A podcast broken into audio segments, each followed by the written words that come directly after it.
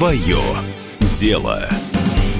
Здравствуйте! В эфире «Комсомольская правда» программа «Свое дело». Меня зовут Максим Коряка, и мы продолжаем серию выпусков, посвященных предпринимательским идеям и направлениям деятельности, приносящим доход в период кризиса, коронавируса и самоизоляции.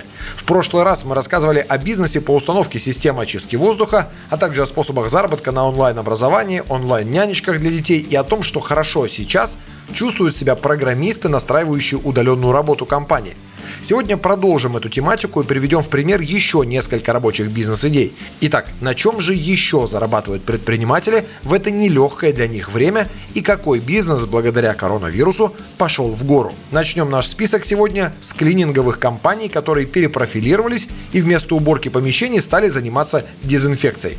Это люди, которые в костюмах химзащиты и в респираторах опрыскивают специальной жидкостью остановки, подъезды домов, протирают кнопки в лифтах и прочие поверхности, к которым прикасаются руки человека. Отдельная, можно сказать, ниша в этом сегменте – это дезинфекция автомобилей. Человек в герметичном костюме и с распылителем в руках приезжает к вам и прямо во дворе опрыскивает вашу машину внутри и снаружи специальным раствором.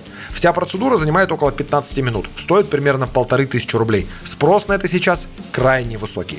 Дальше. Дела пошли в гору благодаря коронавирусу также и у владельцев контейнерных складов. Это такие склады, состоящие из 20 и из 40-футовых морских контейнеров, поставленных в ряд и находящихся на охраняемой территории. В них можно поместить на хранение вещи, мебель и другие предметы на долгий срок. Рост выручки этого бизнеса основан на том, что огромное количество компаний сейчас закрылись. Ну или, по крайней мере, приостановили свою работу, но в любом случае съехали из снимаемого офиса. Но ведь съезжая с офиса, нужно в любом случае решить, куда деть мебель и все имущество, которого в офисах порой скапливается огромное количество. Самым недорогим вариантом хранения как раз и приходится контейнерный склад. Так что дела у владельцев таких складов сейчас идут очень хорошо. Хорошо идут дела также у юристов, которые занимаются арбитражными делами. Это такие дела, где одно лицо требует что-то от другого. Как правило, споры упираются банально в денежные долги и оплату товаров и услуг. А учитывая то, что почти никто сейчас ни за что не хочет платить добровольно с целью тотальной экономии, количество нарушаемых договоренностей неуклонно растет.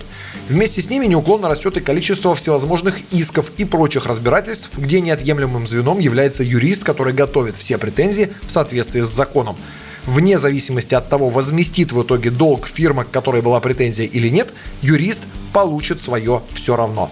Справедливости ради отмечу, что такими делами и подготовкой к ним занимаются далеко не всегда крупные компании. Чаще это именно юристы-одиночки, фрилансеры. Так что если у вас есть склонности к юридическим делам, то вот вам идея для юридического стартапа.